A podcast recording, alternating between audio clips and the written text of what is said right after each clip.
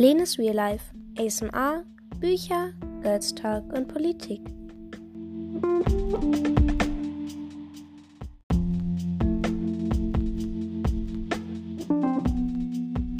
Das war Lenes Real Life, ASMR, Bücher, Girls Talk und Politik. Die Kuh im Pool von Sandra Niemeyer, Kapitel 11 am nächsten Morgen brachte ich Saunafladen nach oben und stapelte sie, sie vor der Hecke, damit Jannis sie in den Eimer laden konnte, als ich schlenkernde Beine aus dem Augenwinkel wahrnahm. Ich richtete mich in Zeitlupe auf. Es war Herr Kubrock, der mit baumelnden Beinen oben auf dem auf den Gabion saß. Gabion, so heißen die eingesperrten Steine, wie Wally mir gestern erklärt hatte. Nun wusste also auch unser rechter Nachbar Bescheid. Erst Brigitte, nun Herr Kubrock. Allerdings wirkte der nicht, als könnte wir ihn mit Kuhfladen besänftigen. Hab ich es mir doch gedacht, dass ihr so ein ausgerissenes Rindvieh bei euch habt, wettete er auch gleich los. Da kann ich meinem Freund hier anrufen und ihm sagen, wo er seine Kuh suchen muss. Gehört ihr eine Tier Tierbefreiungsorganisation an? Habt ihr noch mehr von den Viechern? Habt eure, Gang habt eure Gangmitglieder ebenfalls Kühe im Garten stehen? Auch die Kuh aus dem Wald? Man hat sie seit Tagen nicht gesehen. Am besten ihr sagt gleich, wo sie ist, bevor ich die Polizei rufe. Er holt sein Handy aus der Hosentasche. Mist, die Gabionen boten wohl doch keinen so guten Geräuschschutz, wie wir gedacht hatten. Dabei hatte Papa sie eigentlich genau zu diesem Zweck angeschafft. Neben Herr Kubrocks Grundstück verlief die Straße und die wollten wir nicht stören. Aber für Kühe waren Gabionen anscheinend nicht geeignet. Wir mussten sie dringend reklamieren. Ich ärgerte mich, dass wir das Hörspiel nach Brigittes Entdeckung nicht mehr angestellt hatten. Wir hätten lieber auf Nummer sicher gehen sollen. Pulamute höchstens einmal pro Tag, und ausgerechnet das hatte Herr Kubrock offenbar gehört. Wir waren einfach nachlässig geworden. Da half es auch, nun auch nicht, dass Pula die einzige Kuh war, die wir gerettet hatten. Und dass wir keine organisierte Bande waren. Er würde uns trotzdem verpfeifen. Wenn ihr denkt, ihr tut den Tieren etwas Gutes mit euren Aktionen, schimpft Herr Kubrock weiter, dann muss ich euch sagen, so ein Stier kann sehr gefährlich werden. Er stach, er stach mit seinem Handy in die Luft, wie, er mit, wie mit einer Lanze.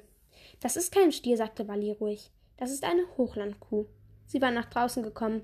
Offenbar hatte sie Herrn Kubrocks Gesetz Gezeter bis ins Wohnzimmer gehört. Herr Kubok legte den Kopf schräg und schaute unter Pulas Bauch.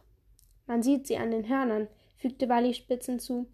Man sieht es an den Hörnern, fügte Wally spitzen zu. Sie konnte es manchmal einfach nicht lassen, mit ihrem Wissen anzugeben. Die der Kühe zeigen nach oben, bei dem Bullen nach vorne unten. Herr Kubok guckte erstaunt. Er hörte auf, mit den Beinen zu schlenkern und drückte seine Füße gegen die Mauer. Seine Beine steckte er in, ein in eine dunkelgrüne Korthose. Mir fiel ein, dass Mama gesagt hatte, Herr Kubok sei Lehrer und Korthosen gehören zu einer Berufskleidung. Aber das mit den Hörnern hatte er wohl nicht gewusst. Sie als Biolehrer sollten das eigentlich wissen, sagte Wally auch prompt. Wow, der saß. Herr Kubroch fuhr sich etwas verunsichert mit der freien Hand durch die Haare. Trotzdem sollten drei Kinder keine Kuh haben, sagte er dann. Man braucht eine Genehmigung. Das ist anders als bei Kaninchen. Wo habt ihr die überhaupt her? Eure Eltern haben sie euch bestimmt nicht gekauft. Die sind doch nie da. Man kauft doch nicht drei Kinder, die alleine sind, eine Kuh mit solchen Hörnern. Er schwieg einen Augenblick und fügte dann beinahe trotzig hinzu, auch nicht, wenn man ihre Boxhandschuhe über die Hörner zieht. Er schaute misstrauisch über unsere Kuh, unser Grundstück, als könnte sie sich hinter dem schmalen Stamm des Apfelbaums noch eine Kuh verstecken. Oder unsere anderen Gangmitglieder. Dabei fiel sein Handy herunter und landete mit, mit einem satten Geräusch mitten in einem Kuhfladen. Janis war hinter mir in der Terrassentür aufgetaucht und prustete los. Ich musste auch lachen. Es sah aber auch einfach zu komisch aus. Herr Kubrock mit seinem Korthosenbein oben auf, dem, auf der Gabionenmauer, der entsetzt auf sein verschwundenes Handy hinunterstarrte. Und dann noch Pula, die sich nun langsam näherte. Vielleicht, weil ihr das Spektakel allmählich auf die Nerven ging. Den Kopf senkte, die Boxhandschuhe genau wie Herrn Kubrock gerichtet. Sie konnte ihn zwar nicht erreichen, aber sie sah aus, als hätte sie Lust dazu. Herr Kubrock lachte auch, allerdings klang es bei ihm ein bisschen hysterisch. Tja, was das das war's dann wohl mit meinem Handy, sagte er. Das letzte ist in einer ist in eine Kaffeetasse gelandet. Handys überleben nie lange bei mir. Er wiegte den Kopf und schaute seufzend auf die obere Ecke des Telefons, die aus dem Fladen ragte. Plötzlich wirkte er nachdenklich. Ihr seid keine Bande, oder? So wirkt ihr nämlich gar nicht. Wir schüttelten die Köpfe. Da tauchte Brigitte an der gegenüberliegenden Seite über die Hecke auf. Sie stand wieder auf ihrer Leiter und trug ein T-Shirt mit einer riesigen roten Rose drauf. Darunter stand keine Rosen ohne Dornen. Lassen Sie die Kinder in Ruhe, keifte sie. Sie mit ihren elenden Country-Musik. Das passte nun überhaupt nicht zum Thema, aber Brigitte wollte ihrem Ärger wohl schon lange mal Luft machen. Pula schaute zu, von einem zum anderen, dann senkte sie den Kopf und graste weiter. Fehlt nur noch, dass sie mit den Schultern gezuckt hätte. Nachbarschaftsstreitigkeiten fand sie wohl nicht so unterhaltsam. Die Kuh würde meine Musik mögen, entgegnete Herr Kubrock pikiert. Bei ihm klingt das so ähnlich wie die Kuh hat Geschmack, ganz im Gegensatz zu ihm. Brigitte schnaubte. Das ist keine Wildwestkuh, bei der sie auf aufführen können, bei der sie sich aufführen können wie ein Cowboy. Das ist ein schottisches Hochlandrind, nicht Country, sondern Dudelsack. Dass Brigitte glaubte, über Pulas Musikgeschmack Bescheid zu wissen, war ja schon ein Ding. Das Einzige, was ich über Pulas Musikgeschmack wusste, war, dass sie sich nicht an Jannes Hörspiel gestört hatte. Ich weiß, dass sie ein, ein stottisches Hochlandrind ist, blaffte Herr Kubrock. Kunststück, das hatte Walid mir auch schließlich gerade erst gesagt. Ich kenne mich mit Kühen aus, redete er sich hitzig weiter. Mein Freund hat eine ganze Herde, die Kuh im Wald gehört auch ihm. Die gehört Ihrem Freund? fragte Brigitte schnell. Da spricht, da spricht er noch weniger für sie als ihr Musikgeschmack. Das arme Tier ist völlig verstört und ihr Freund hat sie zum Abschuss freigegeben. Abscheulich ist das. Er hatte sie nicht er hat sie nicht zum Abschluss freigegeben, hielt Herr Kubrock dagegen. Er will nur nicht Schaden, den Schaden bezahlen, wenn sie vor ein Auto läuft. Er wirkte dennoch ein wenig betroffen. Einen feinen Freund haben Sie, entgegnete Brigitte giftig. Wer weiß, was er mit dem Tier gemacht hat, dass es so verängstigt im Wald sitzt. Wally ging dazwischen. Wenn Sie weiter so herumschreien, sagte sie, dann wissen gleich auch alle anderen Nachbarn, dass wir eine Kuh haben. Das brachte die beiden Streithähne glücklicherweise zum Verstummen. Brigitte verschwand hinter der Hecke und klingelte kurz darauf an unserer Tür. Herr Kubrock sprang mit einem eleganten Satz von der Mauer in unserem Garten hinunter. Offenbar unterrichtete er nicht nur Biologie, sondern auch Sport. Janne schaute bewundernd. Das würde wahrscheinlich seine Beschäftigung in den nächsten Tagen werden. Auf die Gabion klettern und wieder herunterspringen. Herr Kubock wühlte ein großes Stofftaschentuch aus der Hosentasche seiner schlapprigen Korthose und zog mit spitzen Fingern das Handy aus, der, aus dem Fladen. Kuhfladen waren zwar nicht so flüssig wie Kaffee, aber das Handy sah nicht so aus, als würde, es sich, als würde es sich noch einmal erholen. Brigitte rauschte auf die, auf die Terrasse. Wenn sie und Herr Kuhbrock Hörner gehabt hätten, wären sie jetzt garantiert aufeinander losgegangen. Brigitte fauchte. Ihr Freund sollte sich schämen. Herr Kubrock lenkte ein. So richtig befreundet sind wir eigentlich gar nicht. Er wirkte mit einem Mal ein bisschen kleinlaut, wie er so sein Handy mit spitzen Fingern von sich weghielt. An uns gewandt, meinte er, ich spreche, ich verspreche euch, dass ich ihm nichts von der Hochlandkuh sage. Warum auch? sagte Wally. Sie gehört ihm ja nicht. Stimmt, Herr Kubrock kratzte sich im Kopf. Das war wohl alles ein bisschen viel für ihn. Aber von wem kommt dieses Hochlandrind denn? Laufen so viele Rinder im Wald herum, dass jedes eins bekommt? Er grinste unbeholfen. So weit hergeholt ist das nicht, meinte Wally. Wir haben mehrere Videos von geflohenen Kühen gefunden.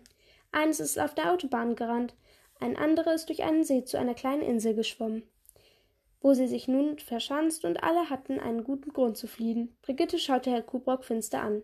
Ihr feiner Freund sollte sich schämen, wiederholte sie noch einmal. Wer weiß, was er mit der armen Kuh vorhat.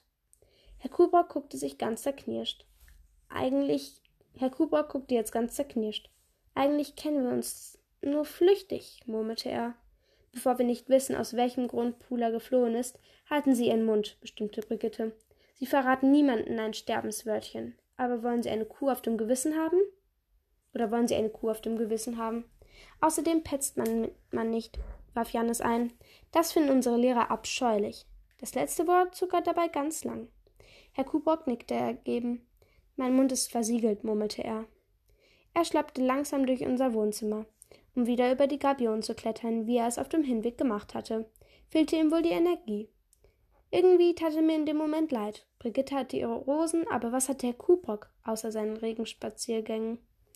Abends rief Mama an. Sie käme frühzeitig aus Rom zurück. Rom brauche sie nicht mehr. Sie klang verschnupft.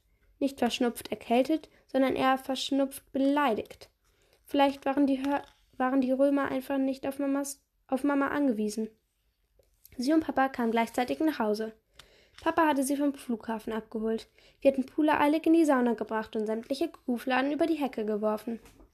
Brigitte hatte uns beim Werfen geholfen, weil das schneller ging als mit dem Eimer. Sie nahm die trockenen Fladen und schleuderte sie wie ein Blum Bumerang über die Hecke. Darin war sie richtig gut. Zu unserem Glück kamen die Fladen nicht zurück. Wisst ihr was? sagte Mama.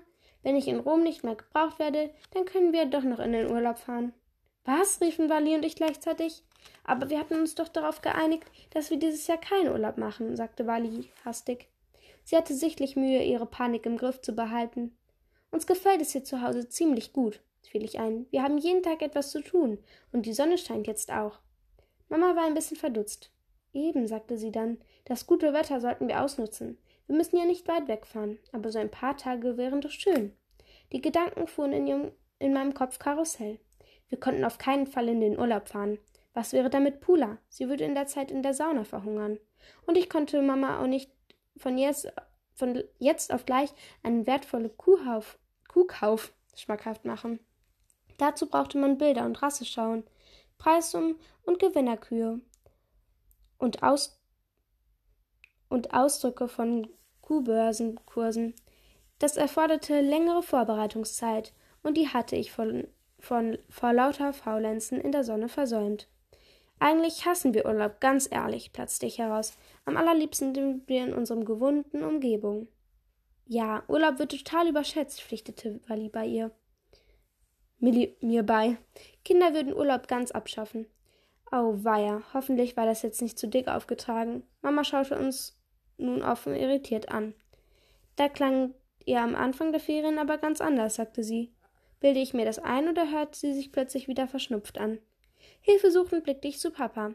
Der war jedoch in sein Handy vertieft und hatte nicht richtig zugehört. Sie überlegte. Dabei tippte sie mit dem Smartphone gegen ihre Unterlippe. Na gut, dann fahren wir eben nur einen Tag, sagte sie schließlich. So könnte ich auch noch das Sydney-Projekt abschließen. Jetzt schaute ich schon wieder etwas zufriedener. Ganz so, als hätte jetzt schaute sie schon wieder etwas zufriedener. Ganz so, als hätte sie gerade zwei Fliege zwei Fliegen mit einer Klappe geschlagen. Was haltet ihr davon, wenn wir einen Tag in den Tierpark fahren? Mit Picknick und Nudelsalat und allem drum und dran. Wir atmeten hörbar aus. Ein Tag war zu bewältigen. Pula würde an einem Tag nicht verhungern. Und vielleicht konnten wir sogar Brigitte als Kuhsitter beauftragen. Mitten in der Nacht. Mama und Papa lagen endlich im Bett, schlichen Wally und ich mit einem Ersatzhaustürschlüssel zu Brigitte. Wally hatte ihr eine Textnachricht über die Notfallnummer unserer Lies unserer Liste im Flur geschickt, und Brigitte erwachte uns mit im Morgenmantel, erwartete uns im Morgenmantel. Ich weiß nicht, ob ich das wirklich schaffe, sagte sie unsicher, als Wally ihr den Schlüssel gab. Geht Pula denn freiwillig aus der Sauna heraus? Sehr freiwillig, versicherte ich. Und geht sie nachher freiwillig wieder in die Sauna zurück? Wally und ich schauten uns an. Na ja, sagte ich etwas gedehnt. Ich denke, sie wird kooperieren. Wally sprang mir bei. Du lässt sie einfach aus der Sauna, machst die Fladen weg, beglückst deine Rosen damit und wenn Pula genug frische Luft geschnappt hat, erklärst du ihr, dass sie nun in die, in die Sauna zurück muss. Du schiebst sie halt ein bisschen. Die Fladen auf dem Rasen musst du dann auch noch wegmachen. Und gib ihr genug Wasser. 80 Liter. Und nimm den Aufwischeimer nicht als Trinkeimer. Das ist eklig. Oh oh, hoffentlich denke ich an alles, jammerte Brigitte. Sie drehte nervös den Schlüssel in ihrer Hand. Ihr Kinder seid wirklich unglaublich, dass ihr euch allein um eine Kuh kümmert. Sie zögerte einen Augenblick, aber irgendwann müsst ihr eure Eltern auch mal von der Kuh erzählen, hört ihr? Ja, ja, machen wir, sagte Wally. Morgen auf dem Ausflug ergibt sich bestimmt eine Gelegenheit. Na klar, Wally wandte sich zum Gehen. Falls Ihnen noch was unklar ist, schau im Internet nach, fügte sie, fügte sie noch hinzu. Steht alles drin. Brigitte nickte ergeben. Wir wünschen ihr Hals- und Beinbruch, wie man es vor großen Aufgaben eben macht. Dann schlichen wir zurück. Ich war schrecklich aufgeregt. Hoffentlich ging alles gut. Es war besser, wenn Brigitte Pula hinausließ, anstatt Pula den ganzen Tag in der Sauna zu lassen. Dann veranstaltete sie eben abends ein Riesenspektakel, und Mama und Papa würden sie hören, wenn wir von unserem Urlaubstag im Tierpark zurück waren. So Leute, das war's auch wieder mit dem elften Kapitel. Ich hoffe, euch hat's gefallen. Und so langsam nahen wir uns dem Ende äh, zu. Ich glaube, es sind nur noch so fünf Kapitel oder so. Ist nicht mehr viel. Und ja, ich hoffe, euch hat auch diese Ausgabe von Die Kuhmpool gefallen. Wir sehen uns morgen bei einer neuen Folge. Ich hab euch lieb und wünsche euch noch einen wunderschönen Tag. Ciao, Kakao!